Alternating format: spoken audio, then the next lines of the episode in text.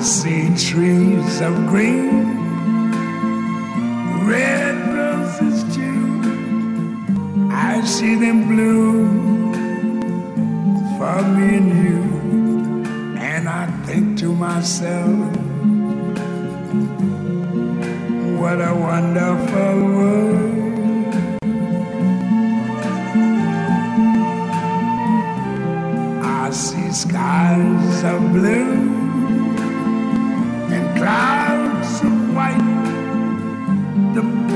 Blessed day, the dark, sacred night.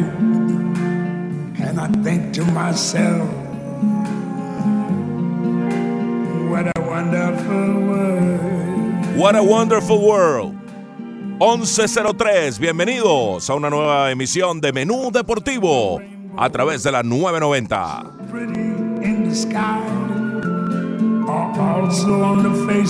Roderick Serpa, Fernando Arreaza con todos ustedes, como todos los días entre 11 y 1, junto a Ricardo Montes de Oca y Leandro Soto.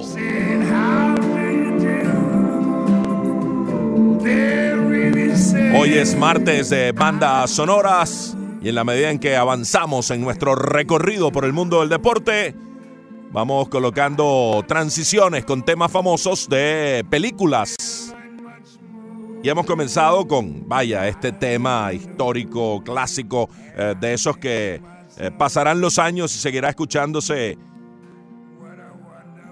insistentemente el tema de Louis Armstrong. Qué mundo maravilloso, what a wonderful world. Hoy en este día así como lluvioso, como encapotado, eh, me pareció que el tema era apropiado eh, y el mundo es maravilloso, con todo y huracanes, con todo y las cosas que pasan, más son las cosas maravillosas, sin lugar a dudas. Así que hoy variadito, temas que han sonado en distintas películas. eh, sin que tenga que ver uno con el otro, así vamos a ir avanzando en la medida en que reseñamos toda la información deportiva, Broderick. Por supuesto hay que empezar hoy a hablar del eh, Mundial de Baloncesto que comenzó en China. Estados Unidos acaba de filmar una película para poder ganarle a Turquía en tiempo extra. Dos. Dos Fueron dos películas en tiempo normal y en tiempo extra porque estuvieron a dos segundos de caer derrotados. Señor, iban perdiendo por un punto, faltando dos segundos y bueno, terminan ganando con, con lo mínimo, ¿no? A, última hora. Por cierto, y, hablando de esta, de esta canción, esta canción ha estado en todas las películas posibles. Esta canción ha estado en Madagascar, en eh, 12 Monkeys, en Good Morning Vietnam, en Meet Joe Black. Son las que supe, las que pude investigar que ha estado y en algunas otras. Pero de las más famosas, esas cuatro. ¿Tú sabes qué? Esta es, esta es el- el- el- la canción que yo más tarareo cuando estoy así descuidado. De repente estoy... Sin darte cuenta. Te viene a la mente. Sí. Es que el mundo es maravilloso. Sin duda. Pasan cosas malas, somos imperfectos, hay catástrofes y tragedias, pero más son las cosas maravillosas y esto realza esa parte maravillosa de este mundo en el que vivimos. Por cierto, y antes de comenzar eh, seriamente el programa, lo que es el deporte, acuérdate, mi hermano, de, de tus hermanos en Bahamas, ¿eh? Eh, todo eso que nos sobró de, de lo que compramos.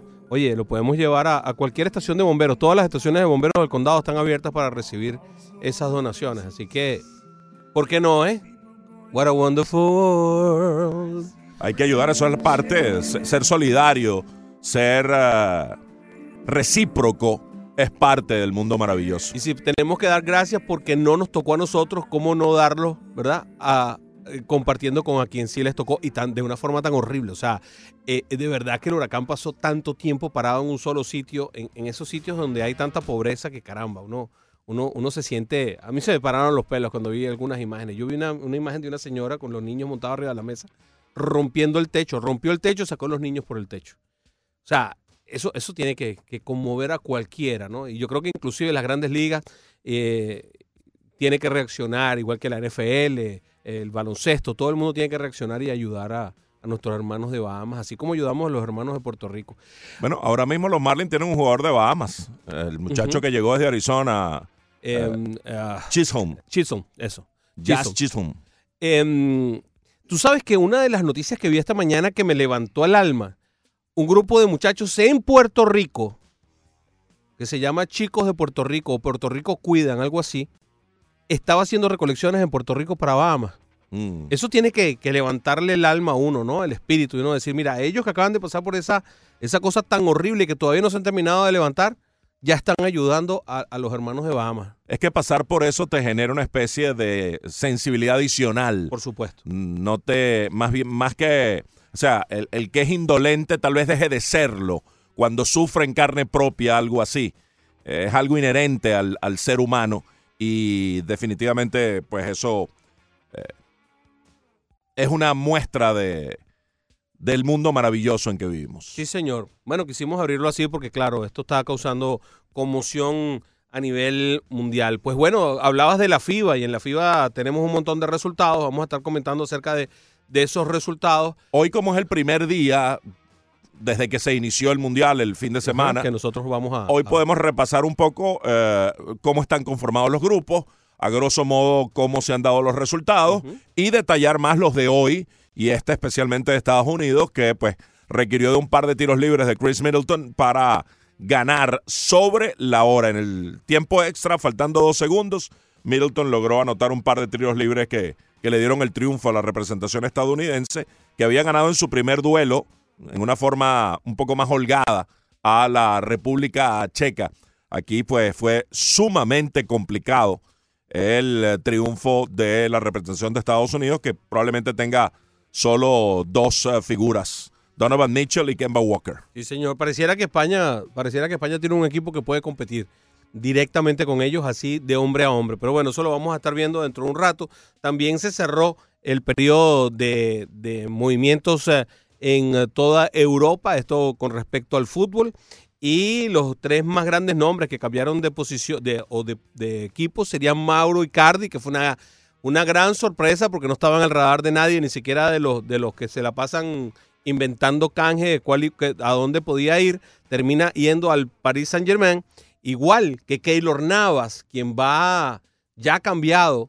Y um, el otro gran nombre fue el de eh, Areola, el del portero francés, que iría pues entonces a cambio, eh, perdón, iría a préstamo al Real Madrid. Nosotros pensábamos, y lo habíamos dicho durante las semanas pasadas, que podía, pensábamos que el que podía irse del equipo del Paris Saint Germain camino hacia el Real Madrid era el, el portero polaco que, que sirve como segundo portero ahora mismo del Paris Saint Germain, pero no, el que salió fue Ariola, segundo portero del equipo de la selección francesa. Y eso pues bueno tiene que llamar muchísimo la atención Em, con Alfonso Ariola estábamos hablando de que podía cambiar de, de- equipo Marcin Bulka el portero polaco que hacía de segundo portero del Paris Saint Germain pues no él se queda y ahora se quedan con eh, Iker- eh, con Keylor Navas. Keylor Navas por cierto que tiene 33 años Ariola tiene 26 Vamos a revisar un poco más eso, ese tipo de movimientos. También el US Open sigue en desarrollo con, con mucha lluvia, pero afortunadamente ahora hay dos canchas techadas, la Arthur Ashe, la principal, y la Louis Armstrong, la anexa, y ha podido avanzar el torneo con todo y la lluvia. Y ya tenemos eh, cuartos de final de caballeros que se van a jugar hoy. Standa Brinca contra Danil Medvedev y Roger Federer contra Grig- Grigor Dimitrov. Esos son los cuartos de final de hombres. Mañana estarán Mateo Berretini contra Gael Monfils y Diego Schwartzman, que le ganó a Alexander Zverev, contra Rafael Nadal.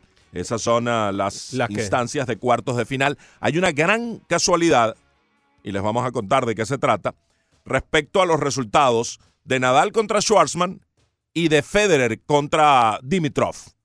Una gran curiosidad y una gran coincidencia estadística que les vamos a, a reseñar cuando hablemos sobre el tenis. Mientras que las mujeres que también están en cuartos de final, hoy a las 12 juega Elina Svitolina contra Joana Conta, partido de pronóstico reservado ese.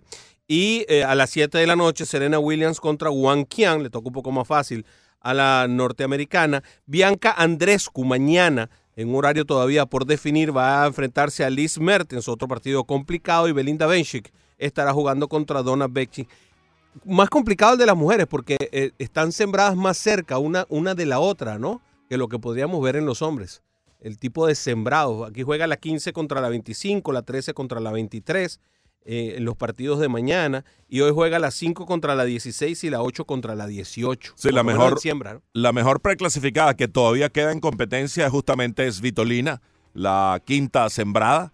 Las demás son siembras, digamos, ya lejanas, o sea que se fueron las cuatro primeras, incluyendo a la campeona vigente eh, Naomi Osaka, que cayó derrotada ante Benchik.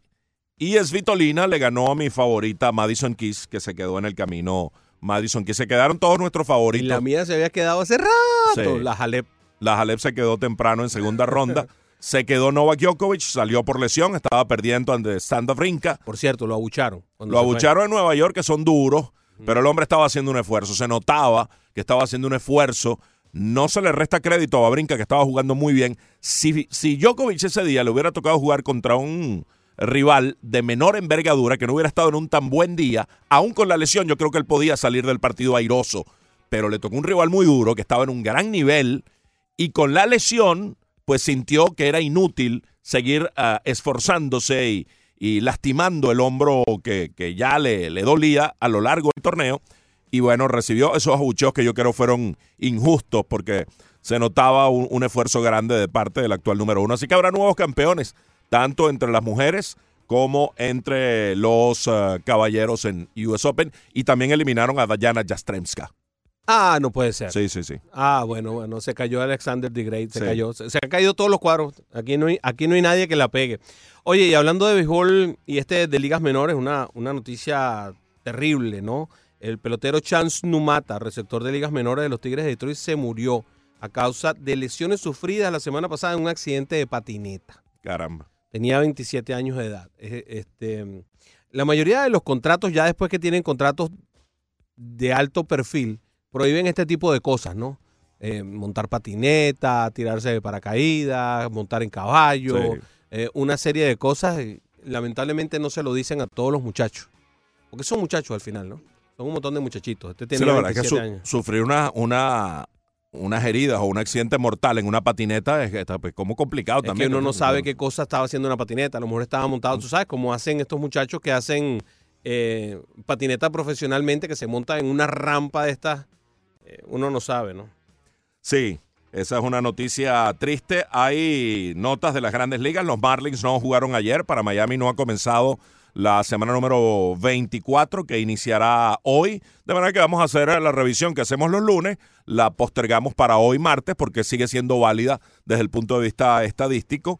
Una semana muy mala para Miami. La anterior eh, que se desarrolló con un saldo de 1 y 6 la semana número 23. Hoy comenzará la número 24 y vamos a revisar algunos es- detalles estadísticos de lo que fue esa semana número 6. Sigue la profusión jonronera. Ayer los Dodgers conectaron 7. Qué bárbaro. Ya los mellizos rebasaron el récord de, de los Yankees del año pasado. Todavía no está dicha la última palabra de quién se quedará con la marca, pero pareciera que Minnesota tiene eh, el mando. Eh, ayer tres bateadores llegaron a 30 jonrones, tres distintos, Jock Peterson, George Springer y Bryce Harper. Tres nuevos miembros del club de 30 jonrones este año. Ya son 33 bateadores distintos este año con al menos 30 jonrones. Vamos a revisar cuántos más pueden incorporarse porque el récord es de 47. El récord de bateadores con 30 jonrones en una campaña en la historia de las grandes ligas es de 47 en el año 2000. Así que es interesante revisar si esa cifra de 47 está en real peligro en esta campaña 2019. Tú sabes que, eh, que es gracioso que uno sigue pensando que a Bryce Harper le está yendo mal y que no. Y hay, mucha gente que dice, no, que no, no paga lo que. Y ya lleva 30. Lleva 30 y 100 remolque y está en el borde de las 100 remolcadas, va a establecer topes personales en varios aspectos. Sí, su promedio está bajo, alrededor de 260, 255, algo así, Siete. 257, eh, pero el porcentaje de envasado está en 370, 380, las impulsadas, las anotadas, defensivamente la ha jugado mejor este año. No ha tenido una campaña deslumbrante, pero eh, ha tenido un, un buen año Incluso creo que superior que el de Manny Machado, que fue el otro gran contrato. El de Manny Machado sí ha sido un poco más gris. Tiene un poco más 505 de slugging además, porque ha conectado 32 dobletes. O sea, 32 dobletes y 30 jonrones. Está, tiene, tiene unos números bastante apreciables. 99 son las carreras empujadas de él. Así que, ¿cómo decir, no? Que está, que está metido. Pero bueno, seguimos diciéndolo. Hay mucha gente que sigue diciéndolo. ¿Qué le vamos a hacer? Sí, así como se dice, y, y- y dimos con esta estadística que es parte de nuestra encuesta hoy, que el WAR de Mike Minor es el mejor en las grandes ligas para un pitcher. Eso quiere decir que tiene mejor WAR que todos los demás pitchers, incluyendo a Justin Verlander, el caballo Verlander que lanzó un no-hitter el fin de semana, el tercero en su carrera. Yo, yo me pregunto si el WAR tiene algo que ver con el equipo en el que estás. Es, algo, es algo que yo siempre me he preguntado. Yo veo la, la conformación de lo, que, de lo que ponen en la estadística del WAR y a mí no me da ninguna impresión. Pero tiene que ser que haya algún componente de que te extraigan del equipo donde estás y que ese equipo malo, que tiene un pitcher bueno, sería peor, tremendamente peor y sería la hecatombe. Mientras que tú le sacas un pitcher bueno a un equipo bueno y a lo mejor se mantiene. Porque es que no hay otra forma. No hay otra manera de que el World se dispare de esta, de esta, de esta forma así. No, eh, no tiene ningún sentido. El, el caso es que si, si nos atenemos al WAR y hay sabermétricos obsesionados que para ellos el WAR es la guía absoluta para votar por el más valioso o por el Sayón, Mike Minor debería ser el Sayón de la Liga Correcto. Americana. Correcto. Si nos atenemos al WAR, pero hay, hay un mundo más allá del WAR y creo que hay que mirar otras cosas y luego ver si el WAR coincide, porque aquí no. Aquí es una cosa, bueno, y me voy a adelantar a mi respuesta, pero vamos a dejar que triunfante, sin haberse despeinado por el huracán, no hay manera de que se despeine. Ricardo Montes de Oca nos plantea la encuesta de hoy para luego discutirla en el próximo bloque. Ricardo. Buenos días, Fernando, brother, amigo de la 990. Así es, ni el huracán logró despeinarme, imagínate. Arroba 990 y ESPN Deportes. La pregunta, ¿a usted qué le parece que Mike Minor tenga mejor WAR que Justin Verlander y Garrett Cole? Para decir el WAR en específico, Mike Minor tiene 7.7, Verlander 6.7 y Cole 5.0. Las cuatro opciones son, ¿debe ganar el Cy Young Mike Minor? ¿Le sorprende? ¿Es absurdo? ¿O simplemente no creo en el WAR? Arroba 990 y ESPN Deportes. Para darte otro dato gracioso, el tercero, el tercer mejor Word, y todo esto es para, para Baseball Reference, ¿ok? Porque si te sacas el Word de otra parte, te va a dar otro número. El tercero mejor es Lance Lynn. Para que más o menos tengas una idea de lo que está pasando con esto, ¿no? El tercero mejor. Hay dos de Texas entre los tres primeros. Y Texas está eliminado, bueno. ¿Cuál es tu posición al respecto, mi querido amigo? Yo voté Ah. ahora o después. Ahora, eh, después para, Ah, para, después. discu- para discutirlo Ah, son las ampliamente. 11 y 20. Sí, son las 11 y 11 y 20. 20. Ah, está bien, está bien. Nos vamos a un corte. Cuando Sí. regresemos, entonces vemos que Strasbourg anda de número 9.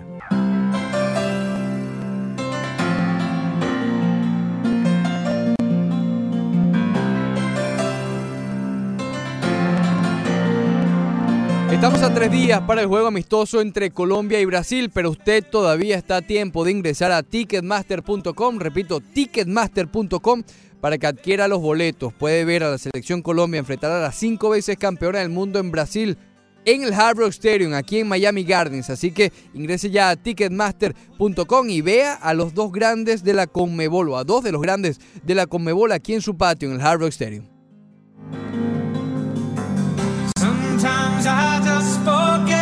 Del Karate Kid parte 2, la película protagonizada por Ralph Macchio y Pat Morita. Glory of Love, la gloria del amor de Peter Cetera.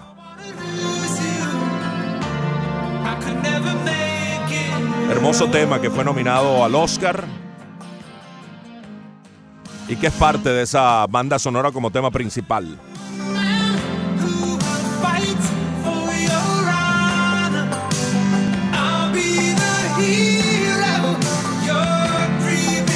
Yo seré el héroe que tú has soñado. Dice allí Peter Cetera. Continuamos a las 11 y 25. ¿Le puedo responder una pregunta que nos hizo fuera de, de- de micrófono el señor Leandro? Bueno, pero re- primero repitamos la pregunta. La- la- él nos preguntó que cómo, cómo era que se calculaba el Word. Te voy a decir que Baseball Reference tiene una respuestica de ocho páginas para explicarte cómo se calcula el Word.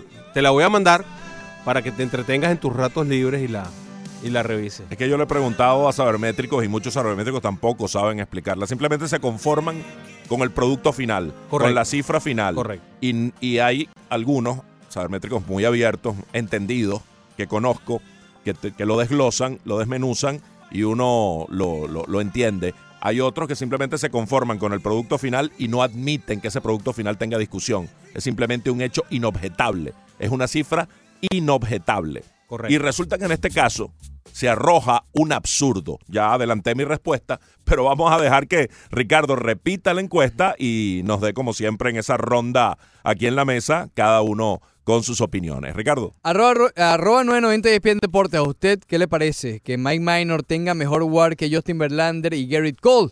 ¿Debe ganar el Cy Young Mike Minor? ¿Le sorprende? ¿Es absurdo o no creo en el WAR? Yo voté por porque me sorprende. Eh, yo tengo una teoría con esto de la sabermetría que yo no la, digamos, la descarto del todo, pero la utilizo como una estadística o un número secundario. Primero voy a lo que yo veo, primero voy a las estadísticas convencionales. Si eh, veo que hay un empate o algo así, voy entonces a la sabermétrica. Y en este caso, me gusta utilizar el WAR como para confirmar lo que yo he visto. Correcto. Para confirmar- Extraordinario. Qué, qué buena explicación, Ricardo. confirmar la grandeza de Verlander. Pero cuando veo algo que no tiene sentido, Como esto. exacto, eh, mm, la, la descarto. Voy con Verlander. Si yo tuviera un voto hoy por el Young, creo que sin pensarlo escribo Verlander.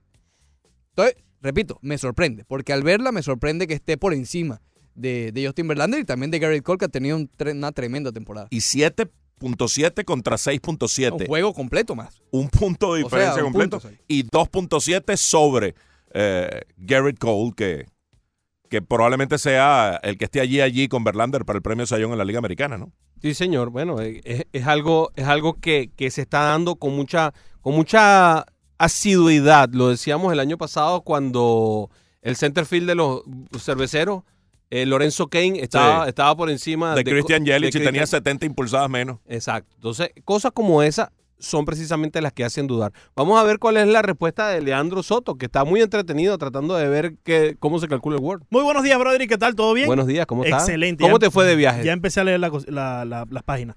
Eh, muy bien, brother, y bastante bien. Conocí mucho por allá, por la ciudad de Medellín, muy bonita. Eh, la comida muy buena también. Y bueno, ahí tenemos ¿Comió bandeja paisa, hermano? Sí, tenemos un dolor- dolorcito aquí en el codo, pero ya, ya nos estamos mejorando. Eso- Ah, no pagaste una cuenta entonces. Ese dolor del codo sugiere eso. No, No, el no. dolor del codo quiere decir aguardientico. Ah, sí. Empinaste el codo entonces. Sí, sí, sí. ah, sí. va en la otra dirección. Muy buenos días, Fernando Arriaza. ¿Cómo está usted? ¿Cómo está, Leandro? Excelente. Gusto de verte Que uno de se queja porque se lo sirven a uno unos vasitos chiquitos y uno dice, bueno, eso es todo lo que me vas a dar. No, no, más que lo sirven así. Ah, bueno, mal. Sí, sí, sí. Eh, bueno, yo voy a dar una respuesta pasando por cada una de las opciones. No debe ganar el Sayón. A muchos sí les sorprende y sin duda alguna es absurdo, pero yo me voy por no creo en el WAR. ¿Y por qué no creo en el WAR? Porque cuando una página como Baseball Reference tiene su propia ecuación para conseguir el WAR y otras páginas Fangraph, por ejemplo. Fangraph, por ejemplo, tiene su propia ecuación, Sí. entonces no hay algo como eh, definido de cómo en realidad se saca o, o se llega a la conclusión de cuál es el WAR de cada jugador. Entonces, como en el béisbol siempre todo tiene una definición, sabemos cuántos RBIs es eso, sabemos cómo sacar eh, la, la ecuación para conocer el ERA de un pitcher, y todos usamos una misma ecuación, a mí me parece que no se puede confiar mucho en algo que alguien lo saca de una manera y otra compañía, otra fuente la saca de otra forma. Entonces yo no creo en el WAR. Muy Bueno, bien. Muy bien, esa es la respuesta contundente de Leandro Soto. Yo me Estuvo vuelvo al- ambigua. También, un poquito porque se- ambigua, sí, no, respondió toda. Sí. Yo vuelvo a alejarme del World con este, con esto que he visto. Me vuelvo a alejar, lamentablemente. Yo trato de ver, de acercarme, de, de- de justificarlo, pero yo no puedo tomar el War en serio. Yo no lo puedo tomar como una referencia real para yo eh, eh, eh, establecerme un juicio, una opinión sobre un más valioso o sobre un eh, MVP. eh, vaya, más valioso es el MVP o un sayón o, o algún premio importante. El novato del año, cualquier cosa. de- Exactamente. Y un poco esa secuencia que muy bien explicó Ricardo, de mirar, de observar, de luego estudiar estadísticas por separado. Y si el producto final arroja una cosa absurda en el War, entonces algo no anda bien. Como no estuvo bien en el año 2012, que fue el primer impacto que yo tuve sobre el War, cuando me interesé en la, en la sabermetría, comencé a interesarme a estudiarla, porque no es que yo la desprecio ni la, ni la rechazo, no. La, la miro, hay, hay cosas que me gustan, hay cosas que tomo y hay cosas que rechazo. Y tampoco creo que uno pueda pasar a ver el béisbol a través de la sabermetría, porque uno está cometiendo un error. El béisbol hay que verlo, observarlo y luego mirar estadísticas de todo tipo y establecerse un juicio. ¿Qué pasó en ese año 2012? Último gran año de Derek Jeter. Ese año Derek Jeter tuvo un WAR de 2.2. Para ponerlo en contexto, para, para eh, conversárselo a la gente y eh, establecerlo en contexto. 2.2 de, de, de War Jeter ya estaba disminuido eh, defensivamente, pero tampoco era que no tomaba ni las de frente. Tampoco era que estaba en una silla de ruedas y le pasaban los, los rolling por al lado y no los tomaba ninguno. Para ser exagerados. Él tomaba todos los rolling que tomó el stock común y corriente. Lo que pasa Sí. es que ya no era una estrella. en Ya shortstop. estaba disminuido. Exacto. Pero- Pero, los rolling pero- de un short común y corriente Lo tomaba seguía haciendo. Exacto. Y ese año él bateó una típica temporada, su última gran campaña, 316, eh, 216 hits, anotó 99, eh, 15 jonrones, 32 dobles. eh, no robó tanto ese año, robó 9. Pero fue un buen año, un año sólido. No, no, con 15 honrones y 99 anotadas, bateando más de 200 y un fenómeno. Sí, 362 de, de porcentaje envasado, en fin. Brendan Ryan ese año bateó 2012, y lo pueden verificar, estos son numeritos de Baseball Reference, y es el Word de Baseball Reference que toma en cuenta la defensiva. Ese año Brendan Ryan bateó 194, 194, 3 honrones, 31 impulsadas, 42 anotadas, y fue el campo corto titular de Seattle a pesar de estos números con 470 veces bateadas, 141 partidos. Y el WAR de Brendan Ryan ese año fue 3.3. El de Jeter fue 2.2 y el de Ryan fue 3.3. ¿Cómo se explica esto? Le he pedido explicaciones a Sabermétrico y ninguna me ha convencido.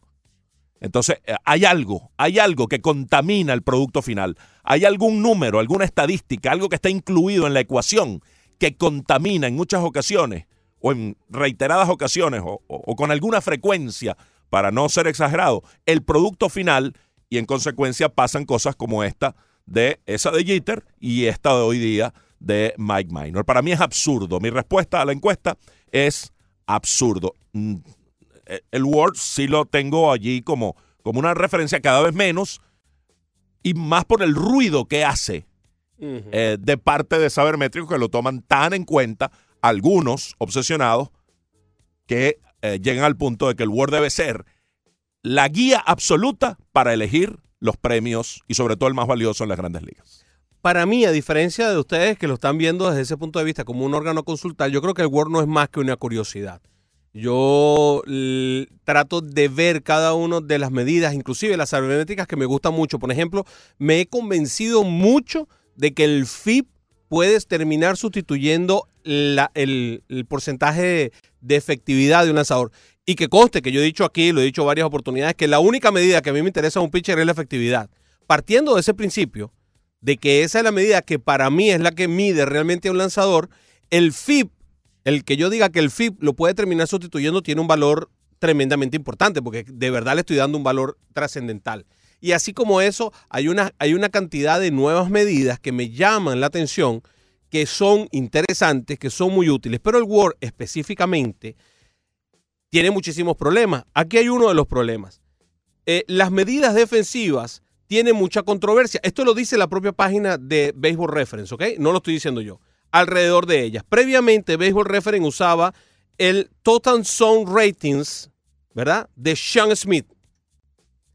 A partir del 2012, nosotros hemos cambiado a utilizar Baseball Info Solution Defensive Road Savings, que es otra compañía, y el TZR para previas temporadas. Es decir, ya de entrada me estás diciendo que los números del 2012 en adelante cambiaron porque utilizaste una forma completamente diferente de atenderlo.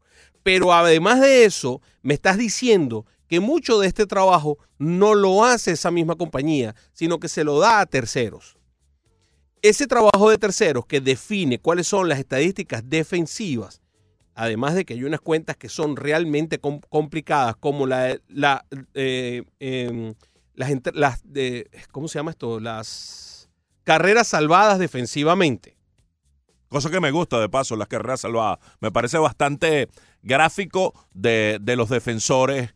eh, Sí, pero cuando tú vas a esto, entonces te habla de un fielding range plus minus.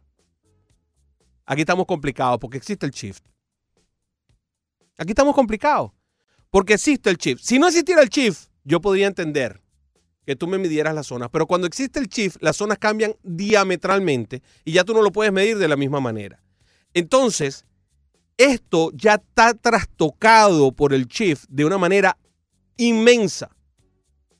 Porque ahora el tercera base, cuando tú haces el shift hacia, hacia el lado derecho, tiene mucho más, mucho más range que cubrir. ¿Qué vas a hacer? Le vas a poner un minus. Porque tiene mucho más espacio que cubrir y no lo puede cubrir. Ese tipo de detalles a mí me cambia todo. Luego, un center field tiene un rango mucho más grande y un shortstop tiene un rango mucho más grande que el resto.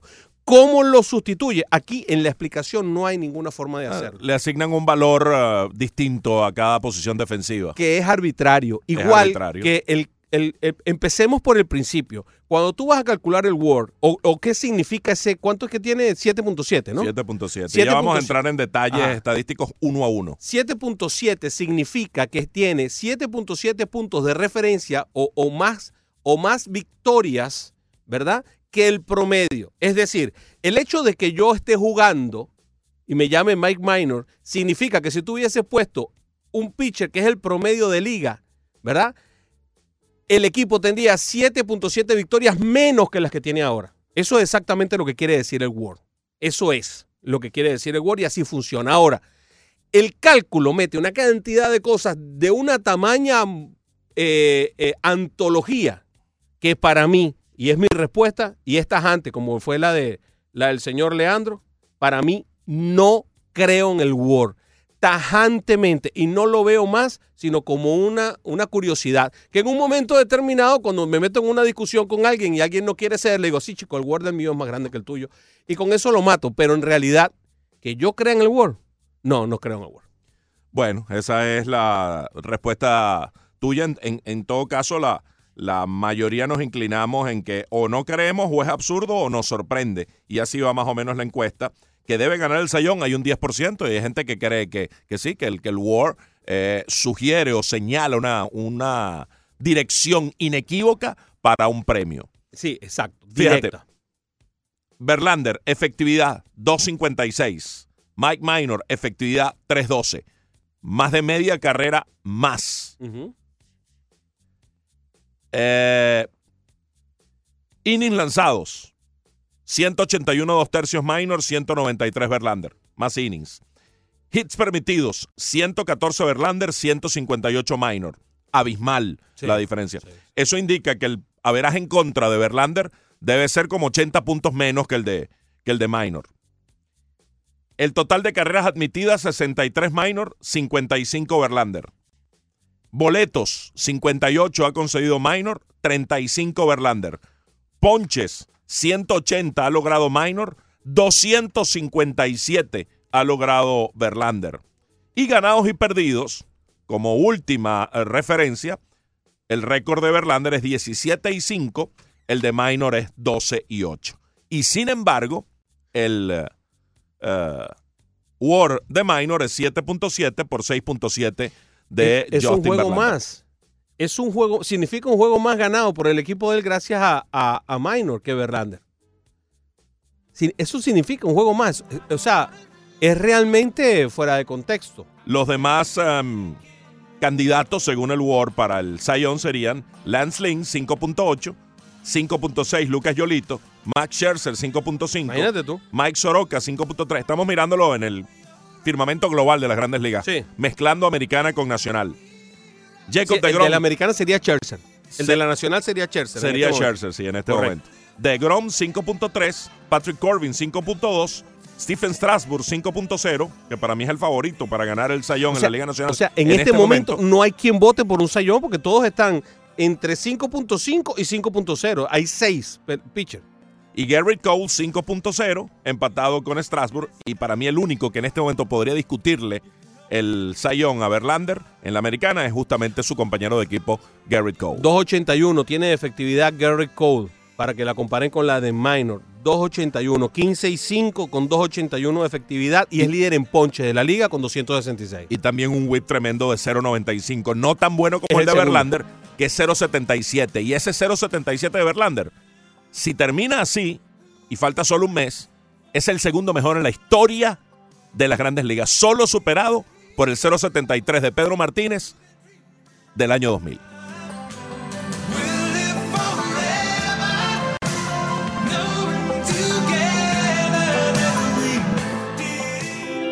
Una palabra clave que describa a PICC es compensación. Reciba la mayor compensación posible llamándolos al 786-290-3663. Una palabra que describa a PICC es libre de estrés. Haga la reclamación con ellos y no se va a arrepentir. Llámelos al 786-290-3663.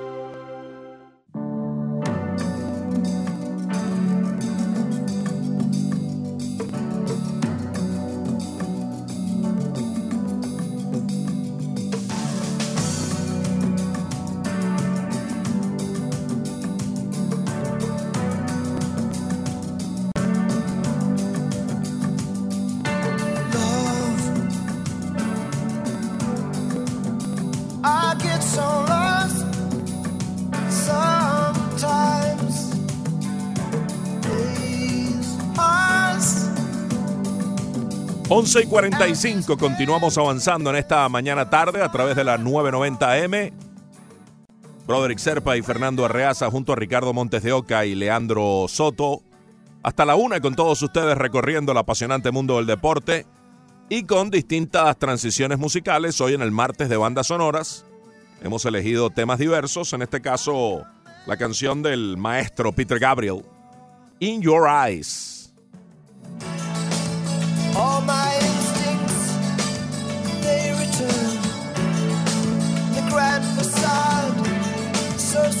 Este tema aparece en la película Un Gran Amor.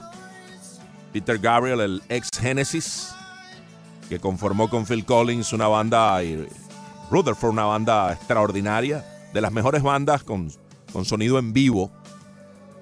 Y luego Gabriel en una carrera como solista también ha tenido un éxito extraordinario, un compositor eh, que ha fusionado ritmos. Uno en un tema de Gabriel puede escuchar una gaita escocesa con, con una guitarra eléctrica eh, estridente, ambos en una armonía perfecta. Y es parte de la genialidad de este músico británico, Peter Gabriel. Bueno, seguimos avanzando, 11 y 46. Hemos dejado atrás el tema de Minor y de, y de Verlander. Que tantas, que tanta, tanta incordia nos dio. Obviamente seguiremos revisando la encuesta a ver qué piensa nuestra audiencia, esa valiosa opinión de nuestra audiencia en la encuesta. Pero antes, Tenemos a Carlos en línea. Bienvenido, Carlos. ¿Cómo estás? Buenos días, muchachos. Hola. Mira, a mí me gusta, a mí me gusta mucho escucharlo a ustedes por la parte del béisbol que toca. Ahora, ya yo estoy convencido hace tiempo, y este es mi comentario, que el béisbol que nosotros vimos, ya ese más nunca volverá.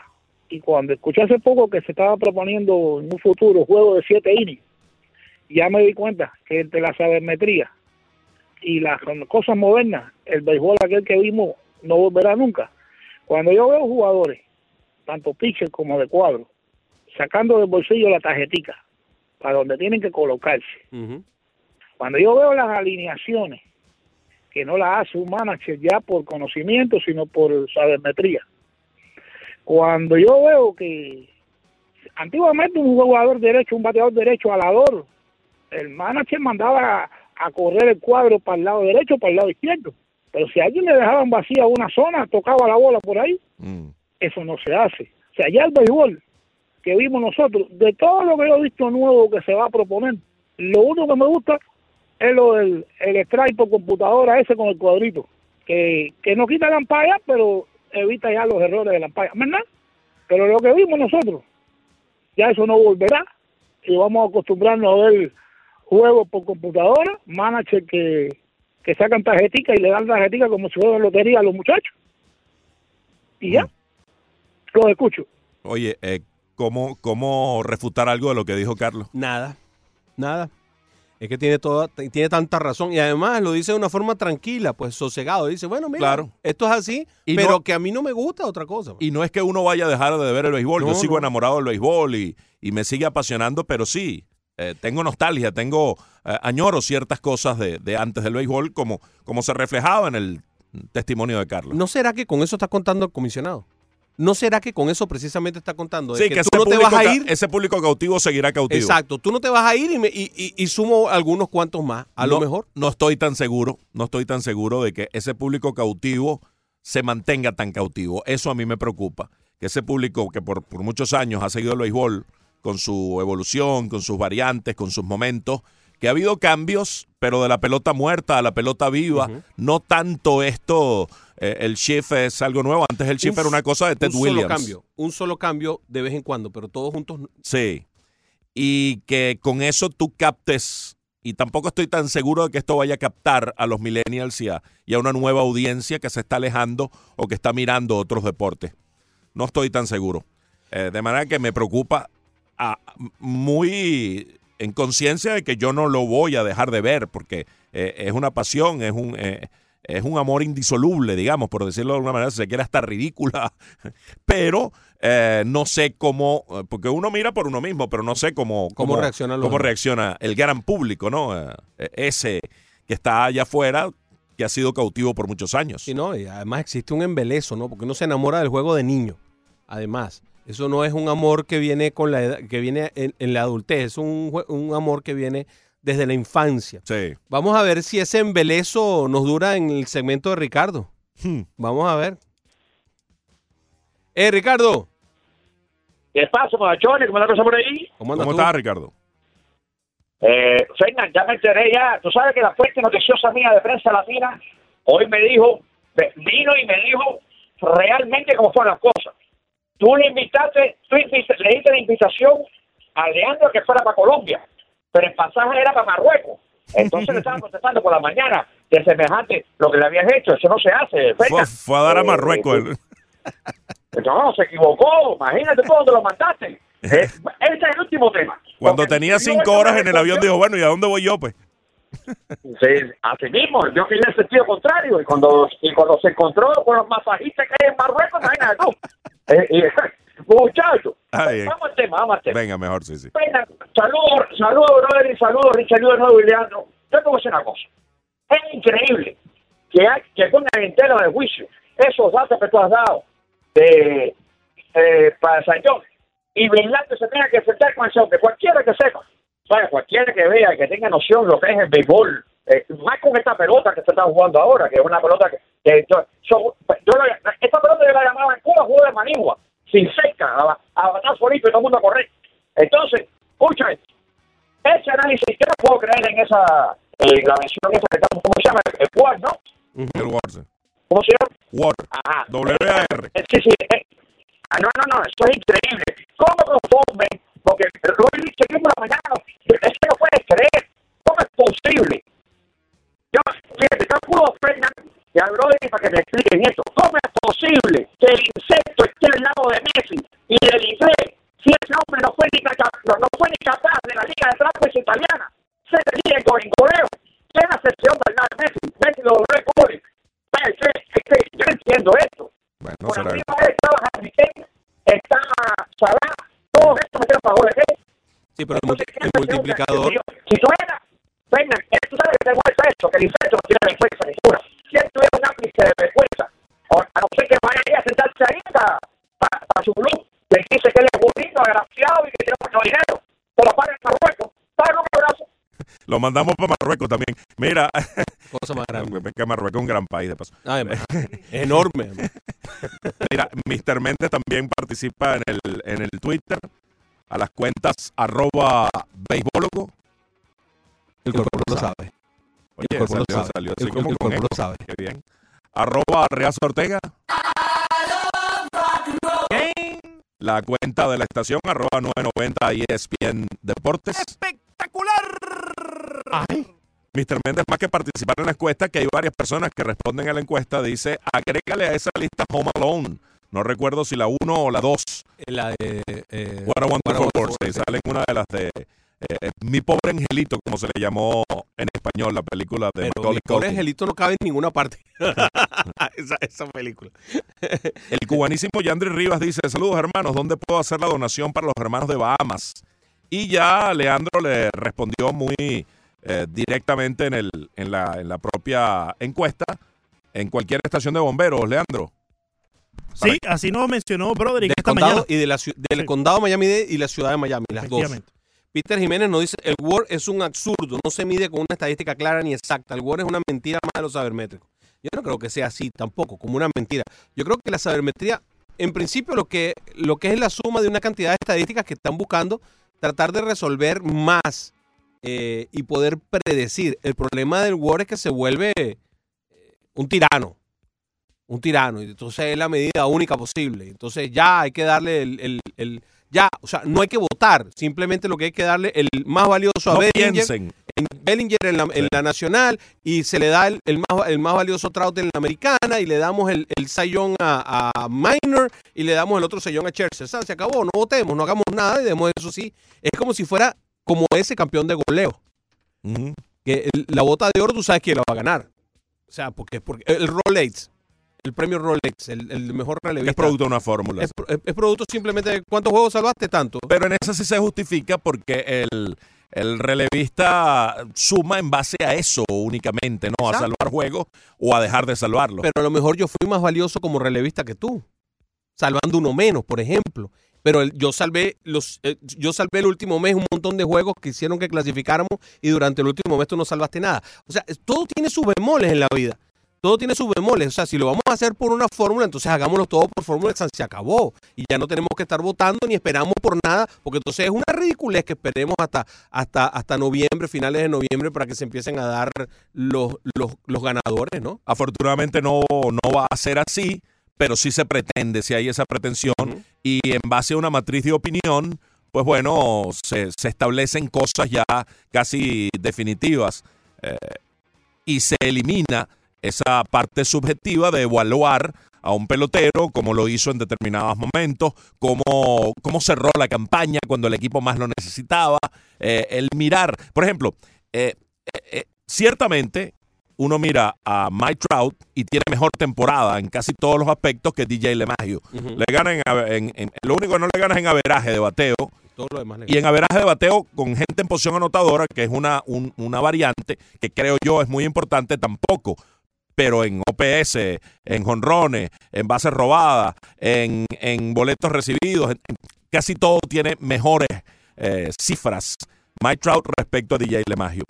Ahora, en el aspecto de la defensiva y de lo que ha aportado LeMahieu para un equipo que tanto lo ha necesitado como los Yankees, con tantas dificultades por las lesiones, que LeMahieu haya resuelto y de una manera más que eficiente, porque es un gran jugador defensivo, cuando ha tenido que jugar en primera, o en segunda, o en tercera, salvándole la vida a los Yankees y resolviéndole tantas cosas a Aaron Boone, ¿cuánto vale eso? Eh, ¿Hay manera de, eh, eh, de medirlo? ¿Es cuantificable? Cuando hubo una debacle y el equipo sufrió porque tuvo hasta 15 peloteros en la lista de incapacitados, él siguió aportando de manera tal que el equipo ganó. Cosa que no se puede decir de Trout. Y uno podrá decir, sí, es que lo que pasa es que un pelotero no hace montaña. Y es verdad. Pero si el WAR es win, o sea, victorias, above replacements, por encima del reemplazo, entonces tú tienes que darme las victorias, hermano. O sea, ¿cómo lo hace? No lo sé. Y ahí es donde yo creo que el nombre no ayuda tampoco el Word. Porque ese win above replacement, cuando tú lo tienes en montado en 8, en 7 y pico, oye, tú, quiere decir que tú solo le estás dando 8 victorias al equipo por encima del promedio. Habría que dar cuántas victorias al promedio Sí.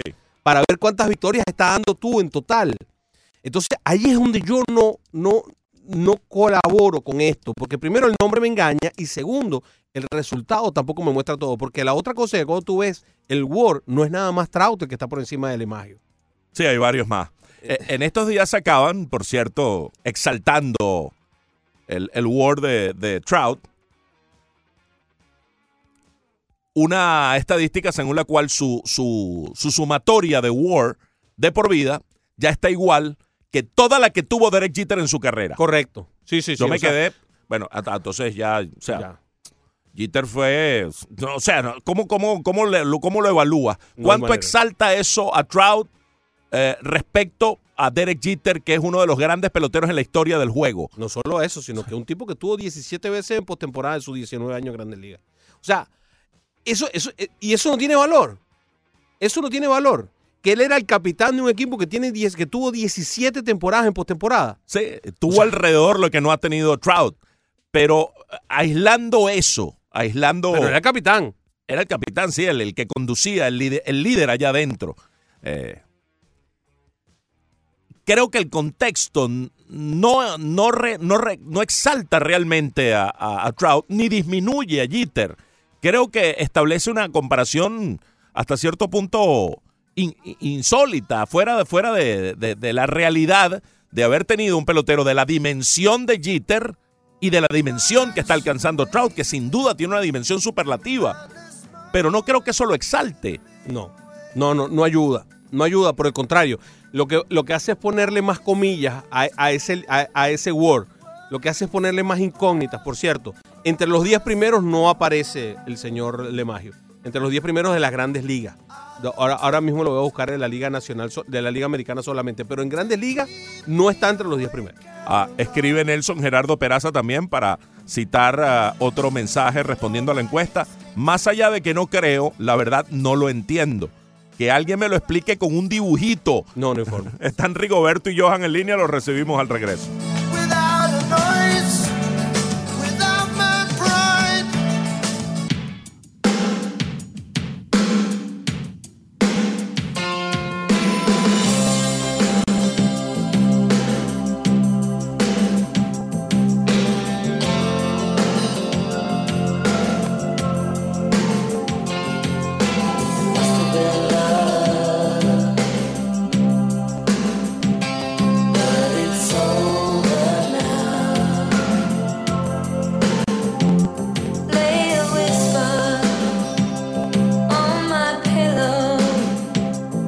12.05, pasamos al mediodía y continuamos avanzando. Broderick Serpa y Fernando Arreaza en Menú Deportivo a través de la 990, junto a Ricardo Montes de Oca y Leandro Soto. Martes de bandas sonoras, iniciando nuestras labores de esta semana, luego del Labor Day de ayer. Y muchas cosas buenas que vienen en camino a través de la 990. Aquí está Roxette, el dúo sueco Roxette con el tema ese que dijeron. It must have been love. De la película Pretty Woman. La película protagonizada por Richard Gere y Julia Roberts. Temas variaditos hoy para hacerles una mañana más agradable, una mañana tarde, ya avanzando hacia la tarde. Tú hablas de la mejoría defensiva de Mike Trout, que, la ves como, como ostensible. Y también ha mejorado sus números en el bateo. Este año va ya rompió su récord de cuadrangulares conectados. Va a romper casi con toda seguridad su marca personal de carreras empujadas. Le faltan 10 para romperla. Eh, va a romper su récord de bases por bolas recibidas. Le faltan 15. Va- Lleva 107. Va a un ritmo que, que le da. Me detengo ahí un momentico para que nos digas al aire.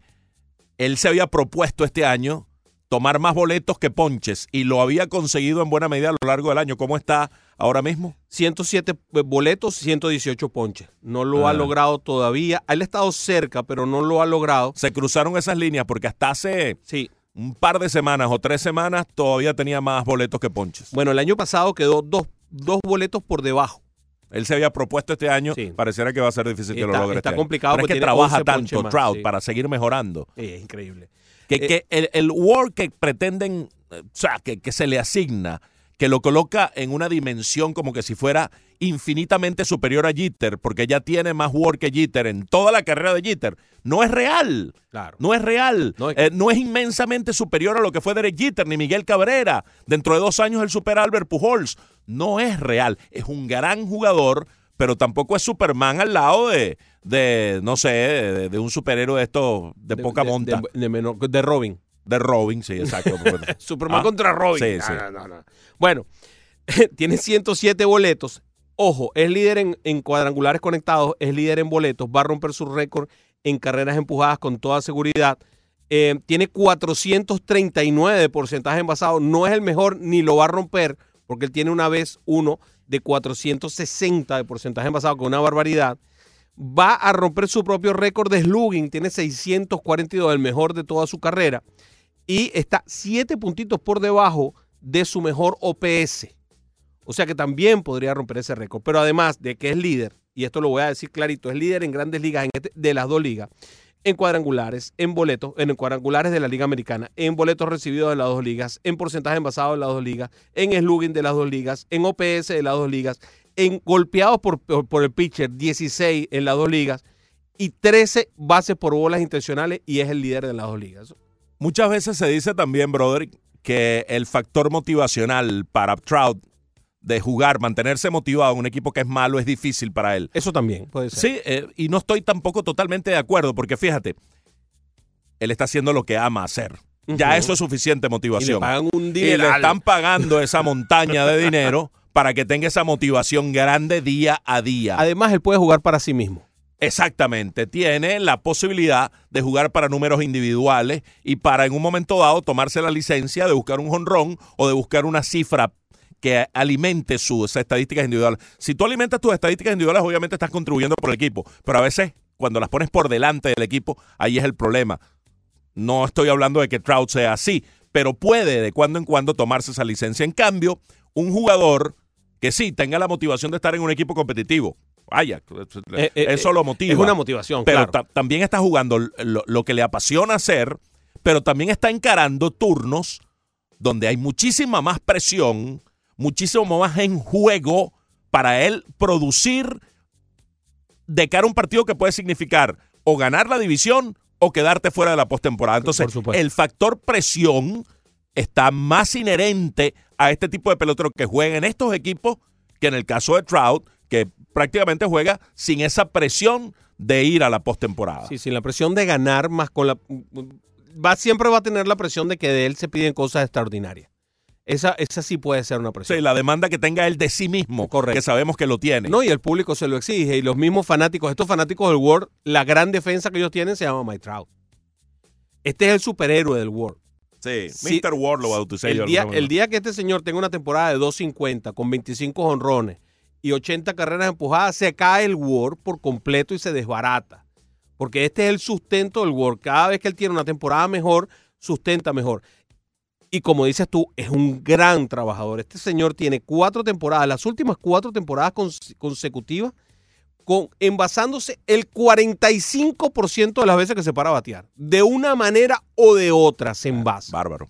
Eso es una locura, es una barbaridad. Pero es que además de eso, este señor tiene más de 500 en slugging desde el- su segunda temporada. La primera no fue completa. Desde su segunda temporada tiene más de 500 en slugging. Temporada tras temporada. 564, 557, 561, 590, 550. Y ha mejorado las tres últimas. 690, 629, 628 y 642. O sea que viene en franco ascenso a sus 27 años de edad. Todavía el techo de Mike Trout no existe. Estos Tal vez no 40 hemos visto todavía su mejor temporada, correcto. Exacto. Estos 43 cuadrangulares podrían ser superados. Este hombre podría terminar dando unas marcas extraordinarias porque el poder no lo tenía. Este poder todavía se estaba desarrollando, se estaba haciendo hombre. Cuando uno dice, no, es que este muchacho tiene poder, sí, pero bueno, batea 20 jorrones, sí, sí, pero déjalo que crezca, tiene 20 años, tiene 21, tiene 22, tiene 23, todavía no está el poder completo desarrollado, déjalo que crezca y de repente tiene una temporada a los 26, 27 años de 40 jonrones y tú dices, ¿qué pasó? Explotó. No, ya ahora sí es un hombre hecho y derecho, porque es diferente el cuerpo del muchacho al cuerpo del hombre. Y eso se nota. ¿Por qué? Porque tú puedes conectar unos honrones monstruosos, pero a lo mejor no los puedes mantener durante 162 juegos. Ojalá veamos esto, todo este crecimiento en un contexto de un equipo ganador. Ojalá. De un equipo competitivo, que le pongan alrededor los angelinos, porque ya él se casó con Anaheim.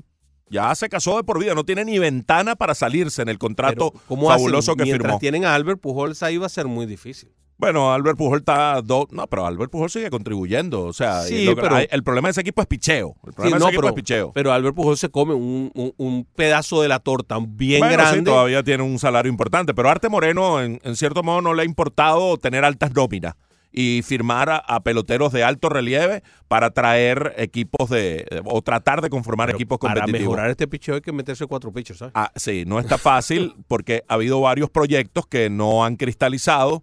Uno de ellos, lamentablemente, en torno a Tyler Skaggs, que se pensaba podía ser una base de la rotación y, y no lo fue y fallece prematuramente. Y bueno, ya se conocen todos estos detalles de que había Sórdido. opiáceos y, y Qui- cosas. Quiero, quiero conversar contigo eso porque me parece que estamos, o sea, se ha, se ha- se ha pasado por alto el fondo de esa situación, Fernando. Bueno, lo, lo, lo, ah, analizamos más adelante para antes recibir a Rigoberto, que está en línea. Johan, Johan. Sí. Hola, Johan. Ah, per- perdón por haberme cambiado el nombre. No, no me, no me, no me lo cambie tan feo. no, mentira, echando broma. Miren, dos cosas, señores.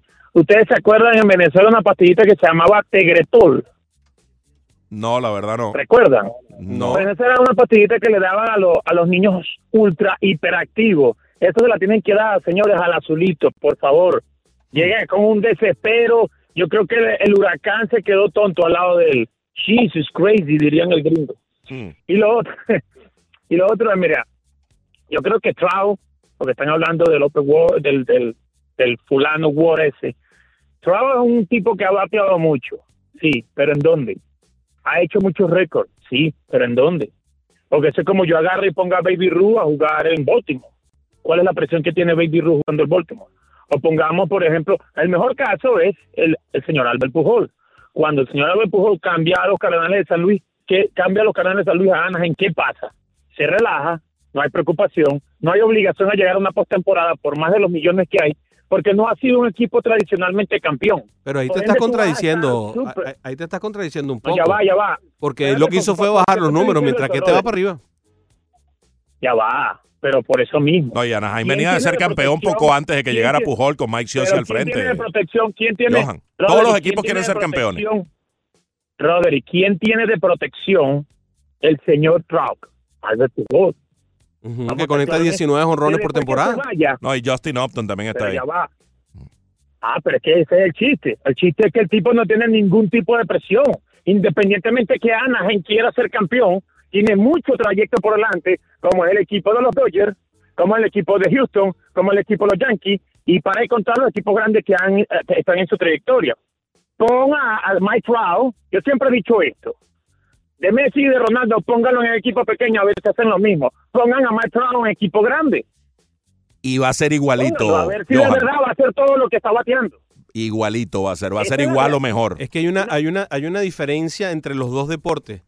Hay una diferencia enorme entre los dos deportes. Messi y Cristiano necesitan ser abastecidos. Ellos no pueden andar toda la cancha recogiendo balones. En cambio, Trout batea el solo.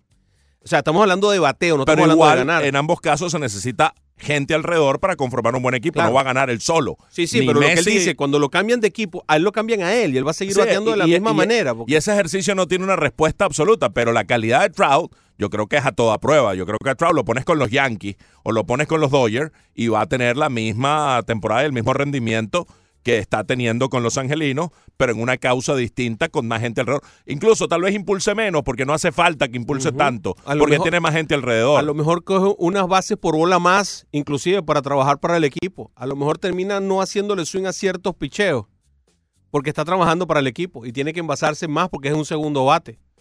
Hay, hay una serie de, características, pero, pero básicamente aquí el punto, y lo, lo- lo que yo creo, Johan, eh, en mi opinión muy personal, es que a diferencia del otro deporte que para ser ofensivo necesitas abastecimiento de balones, hablando del fútbol, en el béisbol tú bateas tú solo tú bateas tú solo. Sea cual sea la, con- la consideración que tú quieras ponerle allí, tú- tus compañeros no te ayudan a batear. Tú estás ahí bateando. No necesitas que nadie te auxilie. Claro que si tienes un hombre mm, grande atrás que te proteja mejor, que no Sí. lo tienes ahora, porque Pujol no creo que sea una gran protección en estos momentos. Lo, lo que pasa es que, vaya, no son comparables los dos deportes. Son dos deportes son- de esencia absolutamente distinta. Lo que sí se parecen es que ambos son deportes colectivos. Y en ambos casos, al ser colectivos, no es, no es el deporte individual como es el tenis, que Federer depende de sí mismo y única exclusivamente de sí mismo para ganar. En cambio, eh, por muy superestrella que sea un jugador, si no tiene en la colectividad gente, talento que empuje y que ayude y que contribuya, difícilmente va a ganar. Entonces, eh, en ese sentido, Trout no lo ha tenido. Si ese talento tú lo pones, porque es un talento incuestionable, creo yo, en algún equipo con donde sí tenga, o en los propios angelinos, que le lleguen eh, jugadores buenos, ese mismo equipo puede ganar. Porque decía Johan que ese equipo no juega. No, no, ese equipo ganó poco antes de que llegara Trout. Claro. Y con Trout fueron a una postemporada, que es la única vez que ha tenido eh, una experiencia postemporada Mike Trout, que por cierto no le fue bien, era muy muchacho en aquel momento. Y de ahí en adelante, bueno, Pujols, de ser un perenne participante de postemporada con San Luis, de ganar varias series mundiales, No, no ha ido. Aquí cambió la cosa, aparte de que ha habido una merma, sobre todo en sus eh, eh, numeritos eh, relacionados con los averajes. Sí, sí. Em, antes de atender a Manny, vamos a decir lo que dijo Manny. Si Trout no hubiera jugado esta temporada, la única diferencia que haría en su equipo es que posiblemente terminarían de último en vez de cuarto como están ahora. Bueno, y eso es una diferencia. Y eso es una diferencia, pero vamos a oírlo de su propia boca. Manny, ¿cómo está? Eh, buenas tardes, señores. Eh, Fernando y Rodri Saludos, Manny. Hola. Y lo- los demás muchachos que lo acompañan por ahí. Este, dos cositas. Una, quería preguntarle apreciación de ustedes si esta podría ser la última temporada de, del King Félix Hernández. Y la segunda era si, como supuestamente eh, los Yankees son campeones del este, Minnesota del centro y Houston del oeste, ¿a quién le tocaría jugar con, con los Twins? Porque a mí me parece que los Yankees, no, si le toca con los Twins, no pasan de la primera parte del playoff. Ya. Gracias, Manny. Sí, el, el, el comodín va contra el mejor récord, Que hasta ahora son los Yankees. que hasta ahora son los Yankees. Entonces Minnesota iría contra los Astros. Ese es el panorama ahora mismo en la Liga Americana. Que puede cambiar. Porque Houston está muy cerca de Nueva York en lo que respecta a buscar ese mejor récord. est- están empatados liga. en este momento, 90 y 49. Sí, ayer ganó Houston y Correcto. perdió y perdieron los Yankees. Están empatados 90-49. Habría que ver en la serie entre los dos cómo están para poder definir cuál de los dos sería el número uno. Eh, Ganó Houston 4 a 3 esa serie. ganó Houston. Sí. Entonces Houston en este momento iría contra el que gane el partido de los comodines y eh, los Yankees irían contra Minnesota en este preciso instante. ¿Será que a Mike Minor se le infló el War porque ayer fue parte del primer blanqueo que le propinaron a los Yankees Me imagino. en 220 partidos? Bueno, 220 juegos sin ser blanqueados. El récord en las grandes ligas de 308. Estaba muy lejos todavía de aquellos Yankees de Babe Ruth del 31 al 33.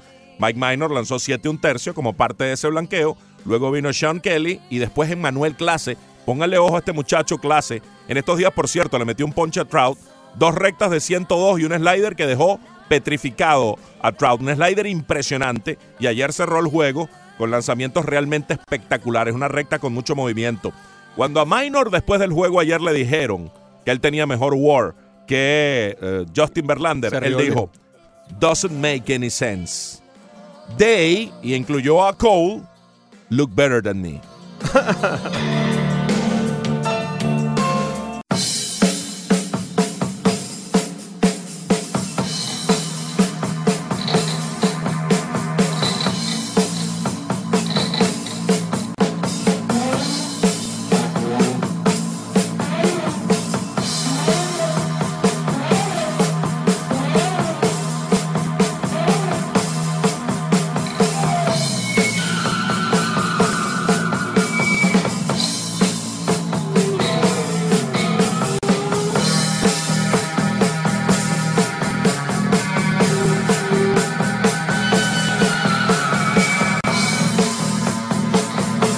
25, continuamos con todos ustedes. Abrimos este segmento con la introducción del tema de Van Halen, Pretty Woman. Esperar un momentico a que tome cuerpo. Es una versión del tema original de Roy Orbison. Y ambos suenan, ambas versiones suenan en la película Pretty Woman. Hoy hemos tenido dos temas de esa película. La que protagonizaron Richard Gere y Julia Roberts, una historia de amor de un alto ejecutivo que se enamora de una muchacha De la calle. de la calle, vamos a decir. Como el término. Esa catapultó a, A Julia a Roberts. Julia Roberts sí. la, la puso de una vez, ¿no? Sí, sí. Y después, Ah. ha sido, después ha sido brillante. Sí, exactamente. Una sonrisa encantadora, además, tiene, tiene Julia Roberts. La sonrisa de Julia Roberts, eh, yo no sé si ella la, la- como hace mucho, mucho famoso, si ella la aseguró, pero la sonrisa de Julia, de Julia Roberts es sensacional. Ahí está, Pretty Woman. La versión de Van Halen basada en la original de Roy Orbison de 1990. La de Van Halen es... eh, bueno, no, la, la de Roy Orbison es de 1960 y la de Van Halen es de 1990 y aparecen en la producción Diver Down. Mira, Rafael Samper dice, Mike Trout puede ser mejor jugador que DJ LeMahieu, pero no ha sido tan valioso para su equipo como lo ha sido LeMahieu para los Yankees. Además, LeMahieu ha jugado primera, segunda y tercera cuando lo han requerido. Oye, que si- siempre es puntual, Y Rafael Samper. Ah, sí, qué- qué buenos tweets escribe, eh, nos escribe y lo agradecemos porque alimentan el programa, los, los tweets que nos escribe siempre Rafael Samper. Y este también está interesante, brother, de Santiago Chacón respondiendo a la encuesta. Dice, el WAR es una estadística contra las propiedades mismas de la estadística. No mide eficiencia ni rendimiento. Mide una tal importancia para el equipo que no es tal. No me gusta el WAR, vean el WIP y la efectividad y saquen conclusiones reales. Sí, ya comparábamos exactamente Verlander versus Minor y no hay una estadística, ni whip, ni efectividad, ni ninguna otra en la que Minor haya sido mejor que, que Justin Verlander como para justificar que tenga un mejor WAR. Y aquí vamos, eh, aquí vamos específicamente contra el work de los pitchers, ¿no? Y vamos a hablar seriamente acerca de esto. Según eh, Baseball Reference, el señor Mike Minor tiene 7.5 de WAR, lo cual quiere decir que el equipo ha ganado 7 juegos y medio más que el promedio de la liga, ¿ok? En victorias, el señor Mike Minor tiene 12. Eso quiere decir que para ellos el promedio de la liga es 4 y medio. En victorias o estoy equivocado? Porque yo lo veo así de sencillo. Yo sé que ellos no le dan ninguna importancia al win, pero el win es la única medida que tenemos hasta ahora para medir qué, cuántas victorias ha generado un pitcher. ¿Ok? Entonces, lo que me quiere decir el win above replacement es que tú has ganado 7.5 juegos o por ti el equipo ha ganado 7 juegos y medio por encima del promedio de la liga. Bueno, eso en una, en una deducción un poco más eh, sencilla, me podría decir entonces que para ellos el promedio de la liga es de 4 victorias y media. No sé si te parezca, pero es una cosa que tiene sentido por el nombre de Win Replacement. Entonces, eso más o menos es lo que está diciendo él. Él habla de una comparación para el equipo de tus números individuales que no tiene sentido, porque tú puedes ser, mi hermano, que tú ponches mil bateadores en una temporada y que no ganes un solo juego. Tú puedes ponchar mil bateadores y no ganar ningún, ningún partido. Entonces, eso te sube el win, el, el WAR a unos números extraordinarios y resulta que te caían a palo por otro lado. Entonces, es, es un sistema que, como dice él, no mide lo que pretende medir, que son las victorias en el reemplazo, no lo mide realmente. Sería muy bueno saber realmente cuántas victorias tiene el equipo si tú pones un reemplazo, pero eso tiene que ser con los batazos, eh, con los batazos que deciden partidos, con cuánt- a, a lo mejor así. Sí, supuestamente lo contempla también, eh, pero yo insisto, yo lo que creo es que hay alguna cifra, algún valor Es que hay un batiburrillo de cosas que no cuadran. que eh, contamina el producto final y genera en ocasiones resultados absurdos, como en este caso que estamos recreando hoy de Mike Minor y Justin Verlander. Vamos a reseñar un poquito algunas cosas. Ayer Jordan Álvarez, el cubano de las Tunas, el- ya el principal candidato, el favorito al novato del año en la Liga Americana. Uno puede ya hablar en esos términos. Sí, sí, y empató un récord importante. El récord de Carlos Correa de jonrones eh, para un novato en, en Houston Con un mes sin advance. y sin haber jugado los primeros dos meses. O sea, en la mitad de la temporada. Sí, Correa conectó 22 en la campaña 2015 en una victoria de Houston que también tuvo otros dos hechos notables. Gary Cole ponchó a 14 desde 1900 desde 1893, 1893, desde que el montículo se puso a la distancia actual, fíjate cuántos años tiene el montículo así, desde que el béisbol es béisbol prácticamente, nadie, nadie, ningún equipo había tenido a dos abridores que consecutivamente hubieran ponchado a 14, al menos. Lo hizo Verlander en su joya del fin de semana, el, el tercer no-hitter en la carrera de Verlander ante los Azulejos de Toronto, y lo hizo ayer Garrett Cole. Dos juegos seguidos de al menos 14 ponches. Y George Springer llegó a 30 jonrones. Ayer decíamos, y, y podemos revisar un poco la perspectiva, eh, Broderick, porque George Springer llegó a 30 jonrones. Bryce Harper llegó a 30 jonrones. Y eh, Jock Peterson también llegó a 30 cuadrangulares. Ya son 33 bateadores en esta campaña con al menos 30 cuadrangulares. El año pasado hubo 27. 27 en total. Ok. Y el récord absoluto es de 47 bateadores con 30 jonrones en la campaña 2000. Van cinco meses de temporada. Eso quiere decir que el número que vamos a dividir sería entre 5 para que nos dé cuántos honrones puede dar durante este mes. O sea que 5 por 5, 25, te- podríamos decir que vamos a sacar a todos los que tengan 25 más cuadrangulares que podrían llegar a 30. ¿Eso es correcto? ¿Eso está bien para ti? 5 honrones promedio, 5 por 5 meses Tiene que lleva. sentido, sí. Ok, para no, para no irnos muy lejos, pues ah, serían 55. Eh, no, serían 59 peloteros que darían 59. 30 cuadrangulares. Estamos hablando, para decirlos en nombre y apellido, inminente que lleguen a 30, porque le falta uno, son nada más. Javier Baez, Paul Goldschmidt, Ketel Marte y Dan Vogelbach. Le falta uno. Le falta uno. A ellos cuatro. Ya estamos hablando de 37. Sí. Le faltan dos a José Abreu, Cole Calhoun, Michael Conforto, Rafael Devers, Manny Machado, Renato Núñez y Matt Olson. Sí. Le faltan tres a Charlie Blackmon, Julie, eh, Julie Gurriel, Rhys Hoskins, Eddie Rosario, eh, Chris Bryant. um, esos son los que le faltan tres. Le Y ya, y ya estamos por uh, 50 y dele. Sí, estamos en 50, en 49. 49, En, en correcto. 50 nos ponemos con lo que le faltan cuatro. Que serían Garber, Lindor, Sanó, Turner y Altuve. Perdón, hasta Turner. Ahí llegaríamos a 54 con cuatro jonrones. Y con cinco ya hay un montón que nos llevarían hasta 59. Redondeando la cifra, es probable que Hayan 60. alrededor de 60 bateadores van a llegar a 30 cuadrangulares este año. La Cuidado. marca, repetimos, era de 47. Cuidado con Álvarez. Álvarez lleva un promedio que va por encima de, de lo que tiene. O sea que si lleva 22 en este momento, tranquilamente puede llegar a 30, eh, conectando 8 en un mes. Cuidado con Arquímedes. No, bueno, tampoco. Lleva Lle- 15. Lleva 15. Dio 14 en un mes, que de 14 en otro mes para 28. Le faltarían dos nada más. Ok. Arquímedes ayer se convirtió también en el pelotero que más rápido llega a 15 cuadrangulares. Sí.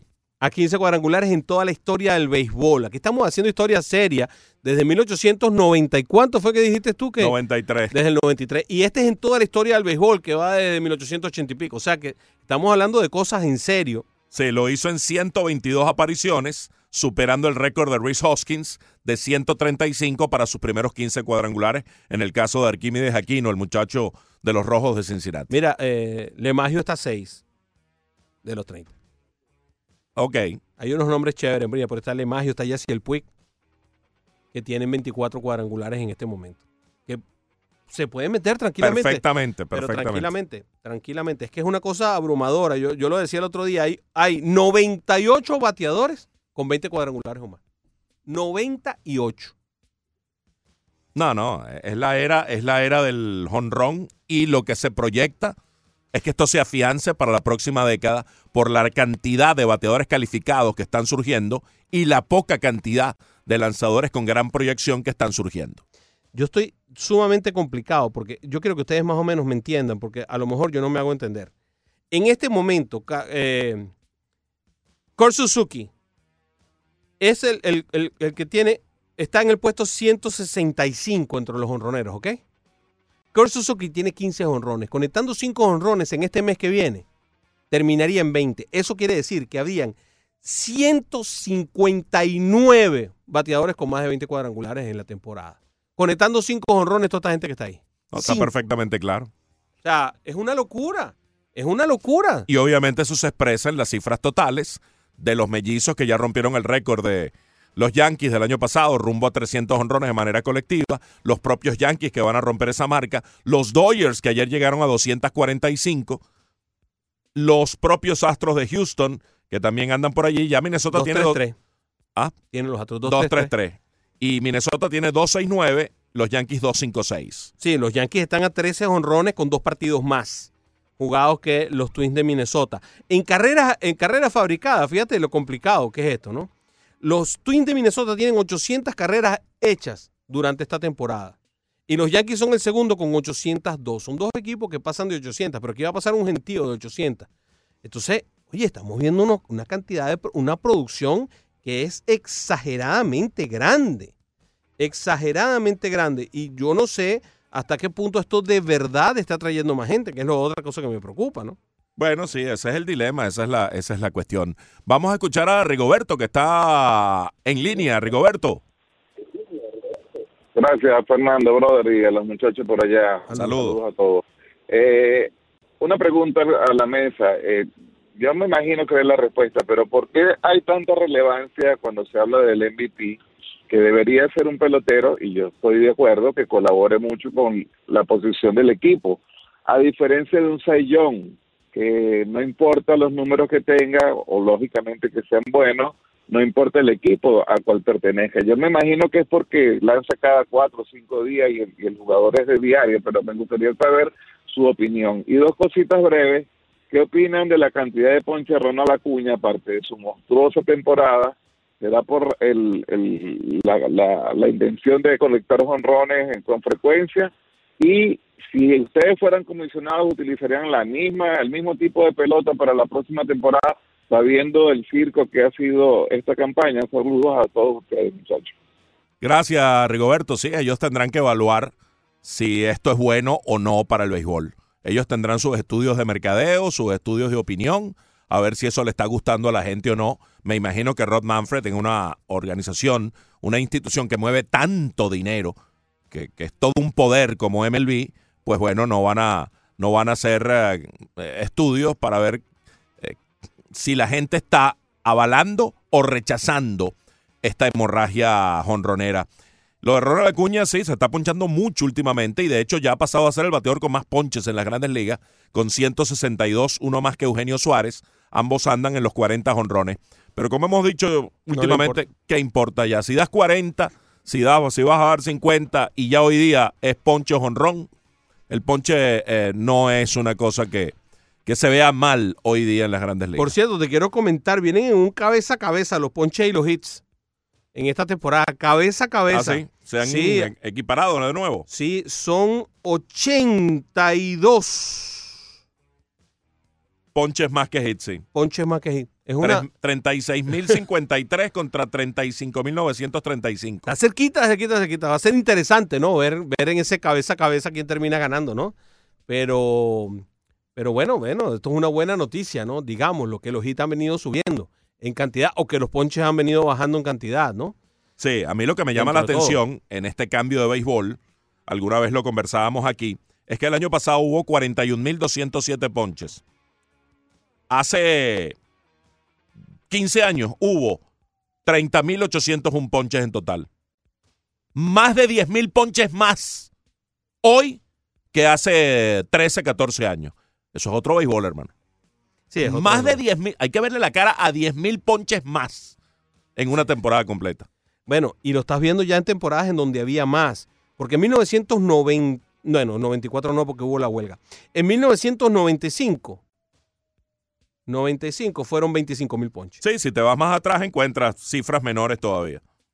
25 mil ponches. Más pelotas en juego, más posibilidades de jugada.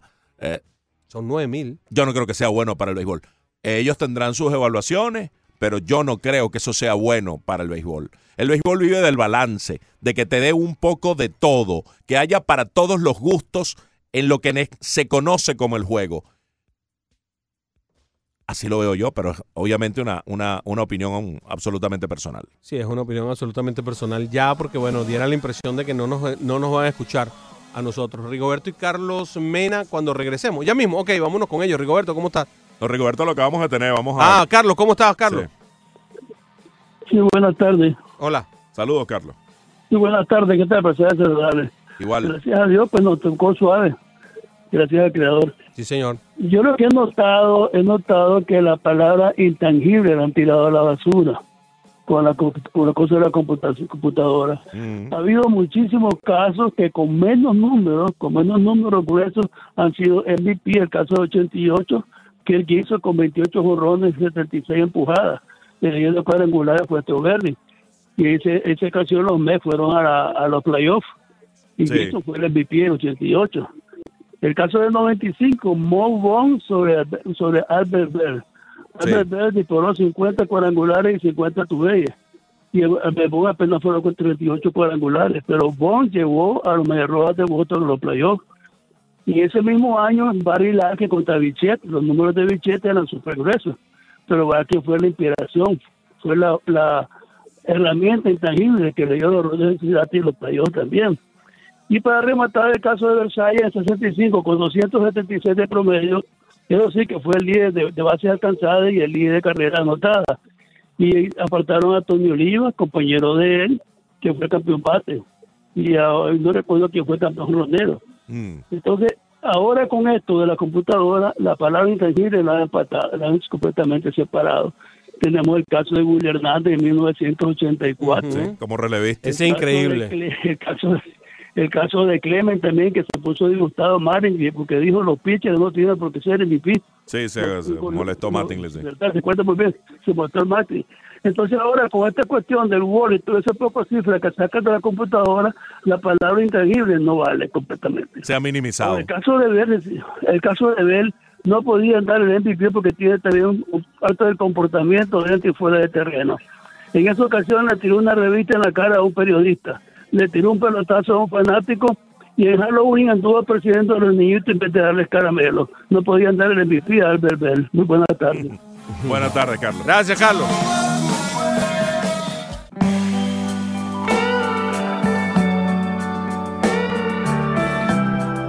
Recuerden que el próximo 6 de septiembre jugará aquí en el Hard Rock Stadium en Miami, en Miami Gardens, la cinco veces campeona del mundo Brasil estará enfrentándose a la selección Colombia. Ingrese ya a ticketmaster.com para boletos. Brasil-Colombia, 6 de septiembre, Hard Rock Stadium.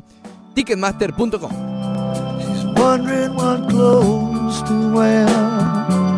Una de las tantas creaciones de Eric Clapton.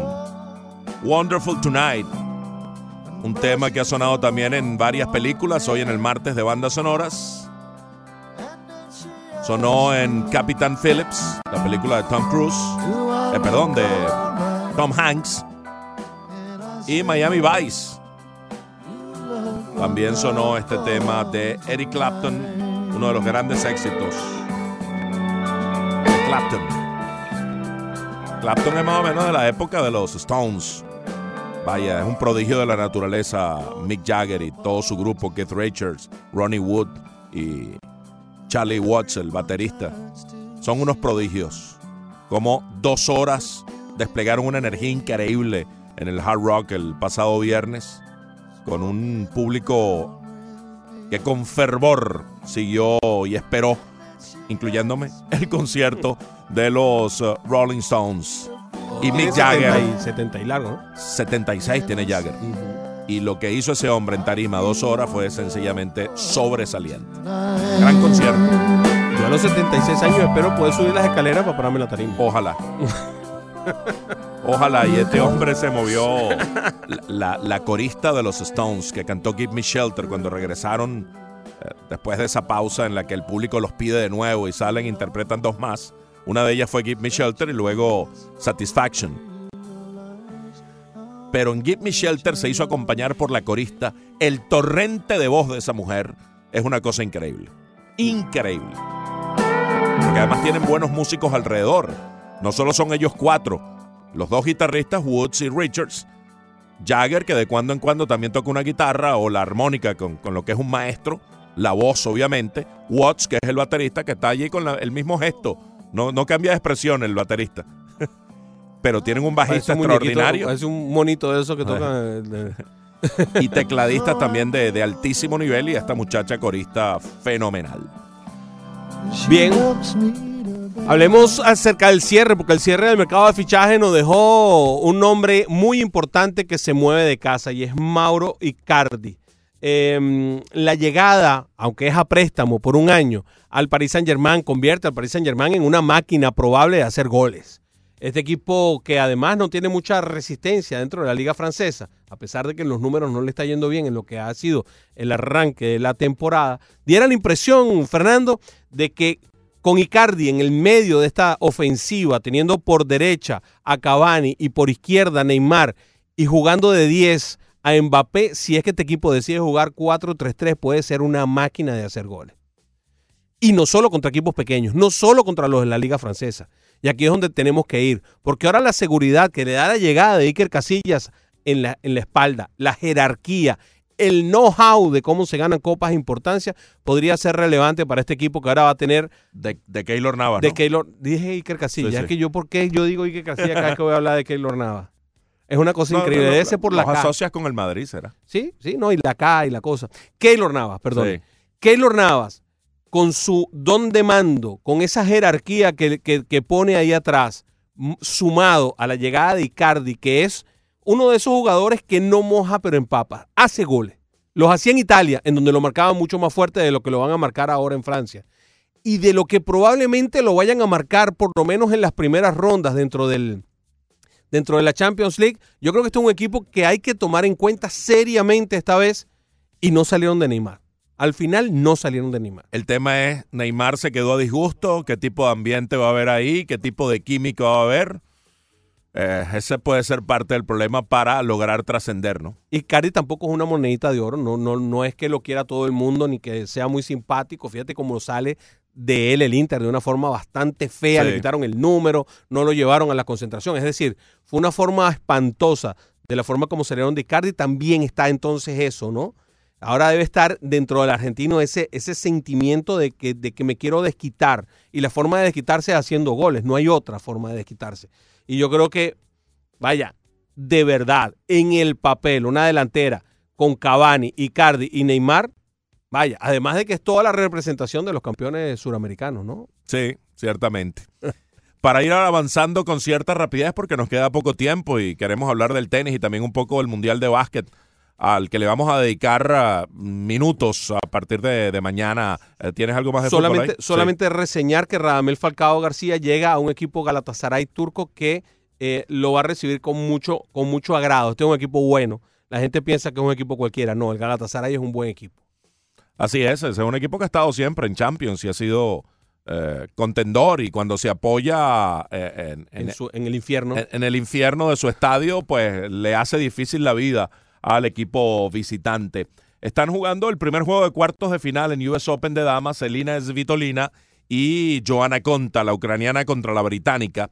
Ahora mismo está 4-3 arriba Svitolina con su servicio y en ventaja. Si logra romper, no, ya, romp- ya, ya, logró, ya logró refrendar su servicio, rompió en el previo y logró ganar su servicio. Elina Svitolina, así que está 5-3 en el primer set. La otra jornada de hoy o el otro encuentro de hoy de cuartos de final será Serena Williams contra eh, Wang Kang en el renglón de mujeres. En los hombres, dentro de un ratito, a la una y media, empieza el partido entre Stanislas Wawrinka y Daniil Medvedev. Y esta noche, a las ocho y cuarto de la noche, Roger Federer contra Grigor Dimitrov. Le teníamos un dato guardado, coincidencial, estadístico. Federer versus Dimitrov y Nadal contra su rival de turno, Diego Schwartzman. ¿Cuál es? El caso es que ambas series están 7 a 0. Ambas series. Obviamente Federer Y Nadal. eh, en su eh, confrontación, Federer contra Grigor Dimitrov y Nadal contra Diego Schwartzman. Ambos dominan a sus rivales de turno en este cuarto de final 7 a 0, pero la casualidad va un poco más allá. Tanto Dimitrov como Schwartzman solo le han podido ganar dos sets. En, esos, en ese 0-7 solo han podido ganar dos sets a sus rivales. Así que bueno, eh, obviamente el favoritismo es amplio para los dos veteranos, pero hay que jugar los partidos. El argentino viene jugando muy bien, viene de eliminar a Alexander Zverev, que no es poca cosa. No, y jugando muy bien. y- Jugando muy bien. Y Grigor Dimitrov, el problema de Grigor Dimitrov es que admira demasiado a Federer. De hecho, le decían Little Roger cuando llegó al circuito. ¿Por qué? De, de idolatrarlo, lo imitó y sacaba parecido a él y tenía un golpe de derecha parecido al de él, incluso al revés. Y cuando lo ve enfrente, del otro lado de la cancha, dice, oye, ¿cómo le voy a ganar yo a mi ídolo? No, se ve en el espejo más bonito. mentalmente él tiene que quitarse ese bloqueo. Ya él no es un prospecto, ya él no es del Next Gen ni mucho menos. Drimitov ya tiene 28 años, ya es- él debió haber tenido su mejor tenis hace 3, 4 años, pero bueno, ahora mismo está jugando bien y hay que concederle un chance, pero en todo caso los grandes favoritos en ambos casos son Roger Federer y Rafael Nadal para avanzar a semifinales y todo pareciera indicar con la salida de Djokovic que la final del US Open va encaminada a que sea entre Federer y Nadal. En el grupo A del Mundial de Baloncesto, Polonia es líder con cuatro puntos, luego China y Venezuela con tres y Costa de eh, Costa Ivóricos, la Costa, Costa de Marfil. de Marfil, eh, dos puntos. Les explico. Un punto por cada juego perdido. Dos puntos por cada victoria. Rarísimo, pero esta es la forma como se juega, ¿ok? Entonces Polonia tiene cuatro, China y Venezuela tienen tres y Costa de Marfil tiene dos. En el grupo B, Argentina y Rusia con cuatro puntos están arriba, Nigeria tiene dos, igual que Corea. En el grupo C, España tiene cuatro puntos seguidos de Puerto Rico y Túnez que comparten con tres. Ir- Irán tiene solamente dos puntos. En el D, Serbia y Italia tienen cuatro puntos. Angola y Filipinas tienen dos. En el grupo de Estados Unidos, que se escapó hoy por la pestaña de un mosquito, eh, tiene cuatro puntos. Turquía y Checoslovaquia tres, Japón dos. En ese partido de Estados Unidos que le ganó 93 a 92 a Turquía, perdían faltando dos segundos en el tiempo extra, pero Chris Middleton apareció con un par de tiros libres para conseguir la victoria. Middleton, que fue el mejor anotador de Estados Unidos con 15 puntos, 14 para Kemba Walker, 11 para Miles Turner, Jason Tatum y Joe Harris y 10 para Harrison Barnes. Donovan Mitchell logró 9 en una labor colectiva del equipo estadounidense que apenas fue suficiente para lograr derrotar a Turquía, que tiene algunos jugadores de la NBA, como por ejemplo eh, el caso de Ilyasova, que ha sido un jugador, si bien no estelar en la NBA, ha sido consistente en la NBA, Ersan Ilyasova. También está el jugador uh, Sedi Osman, que ha tenido alguna experiencia en la NBA. Pero lo que, lo que pasa con este equipo estadounidense es que no tiene grandes estrellas, pareciera que no tiene un gran teamwork, de manera que otro equipo que sin tener grandes estrellas, antes el, el, el talento puro de quienes conformaban el equipo de Estados Unidos, cuando estaban simultáneamente LeBron con, con Wade o con algunos, con varios, Sí, sí, con Melo, con... eso con- prevalecía. Claro. En algún momento dado, eso prevalecía. Y en el camino del evento iban tomando su, su ritmo y su teamwork. Ahora, si ellos no logran armar eso, cualquier otro equipo que tenga mejor teamwork, aunque no tenga figuras, les causa problemas. les causa problemas y puede ganarle. Es correcto. En el grupo F, Brasil es el líder. Le dio una sorpresa al equipo griego de los hermanos Antetokounmpo, que se quedan con tres puntos, igual que Nueva Zelanda. Y Montenegro tiene dos puntos y está de último en el grupo. En el grupo G, Francia y Dominicana tienen cuatro puntos cada uno. Aplausos para nuestros hermanos dominicanos. Alemania y Jordania, dos puntos y están en la parte de abajo del grupo. Y en el H, Lituania y Australia tienen cuatro puntos cada uno. Canadá y Senegal, dos. Se nos quedó en el tintero las estadísticas colectivas de los Marlins. 12 en el número 23. No hubo tiempo, pero bueno, tuvieron 1 y 6. Eh, ya pues la, la cosa está pintando hacia las 100 derrotas largas, porque en las últimas 10 semanas Miami tiene en 60 juegos 18 y 42. Hoy comenzará la semana número 24 visitando a los Piratas de Pittsburgh. De todas formas, una inmensa semana de Starling Castro que está volando, tiene, batió para 381 con 5 empujadas. Y Harold Ramírez también batió sobre 300 para 304. Así que son los dos más relevantes, por lo menos desde el punto de vista ofensivo. Hasta mañana. Diga adiós, Leandro. Adiós, Broderick. Ya sabes que nos reencontramos mañana a las 9 en el Rollo Deportivo y nunca te lo puedes perder. ¿Y por qué nunca me lo puedo perder? Mañana Leandro va a dar una cátedra del OPS Plus. Del OPS Plus. El librito de Brian Kelly está Ah. funcionando. El librito de Brian Kelly. Se lo voy a pasar para Estudiatelo, estudiatelo. Sí, sí, sí. Sí, muy bien. Yo, le- yo te deseo que tengas un OPS para dar. Grand Slam. Smoking